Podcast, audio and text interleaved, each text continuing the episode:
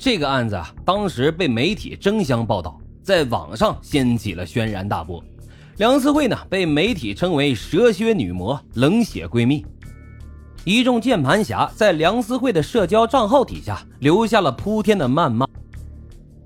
其中有一个梁思慧的前男友，一个名字叫做肾结石的 YouTuber，也趁机踩了一脚，说自己啊是被梁思慧诬陷劈腿的。当时就发现梁思慧人品有问题。只有梁思慧的母亲一直坚信女儿。她说：“女儿单纯善良，涉世未深，绝对不可能亲眼目睹最好的朋友被她所谓的男友性侵杀害的。”他四处奔走寻找证据，希望能够还女儿一个清白。梁思慧的母亲向警方作证称，陈可香被害当天自己上晚班，下午一点多钟才出门，在此之前，他一直都跟女儿待在家里，女儿根本就不可能有时间前往案发地点。警方经过反复的调查，对比了案发大楼附近以及梁思慧住处附近的监控器画面后，最终认定监控器拍到的一男一女啊，男的呢的确是陈宇，但是女的呀，并不是陈宇所指认的女朋友梁思慧，而是受害人陈可香。陈宇指认的出现在便利店附近的那名女子啊，其实就是一个路人。同时，在商场地下一楼的楼梯间里，发现了一黑一白两个口罩。以及一个矿泉水瓶，矿泉水瓶里面还有一根吸管。这矿泉水瓶和吸管啊，警方都拿去做了 DNA 比对，结果发现上面啊并没有梁思慧的 DNA，只检测出来了陈可香的。这与陈宇所说的梁思慧在现场喝了矿泉水的说法完全不吻合。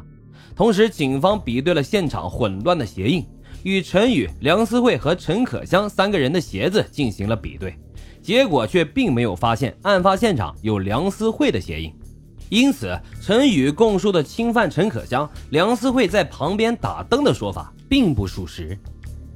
而另外，现场那条拖痕旁有一串鞋印，如果是按陈宇所说，他跟梁思慧一起拖尸体的话，那应该会有并排的两串鞋印啊，所以这一说法也不属实。由此，警方认定梁思慧并没有出现在案发现场。他在被羁押四天之后，终于获释。既然梁思慧与陈可香被杀案无关，那么事情的真相又是什么呢？梁思慧身上的种种疑点又该如何解释呢？警方经过了缜密的调查，抽丝剥茧，最终还原了事情的真相。事情啊，还要从梁思慧的父亲去世的那一段时间说起。二月初啊。陈宇跟梁思慧说有一个外派的工作机会，问他要不要去。当时梁思慧的父亲呢刚刚去世，还在扶丧期间，所以啊没办法去。他就把这个工作介绍给了自己的朋友陈可香。他在脸书上联络了陈可香的时候，陈宇就在旁边看着呢。梁思慧呢就把手机给了男朋友，让他自己跟陈可香敲定细节。二月二十号，父亲告别仪式的那一天。梁思慧整天都在忙，情绪啊也不是很稳定。回家之后，她发现手机不见了，她还以为啊是落在这个殡仪馆了。但是没有想到的是，她手机被她的男朋友陈宇给偷走了。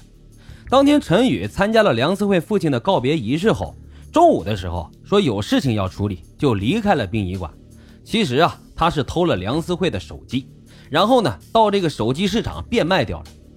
等梁思慧发现手机不见的时候，陈宇却说：“不用找了，大手一挥，我直接给你买台新的。”两个人呢，在二月二十二号这一天去手机店咨询了购机方案，最终啊，陈宇却没有付款。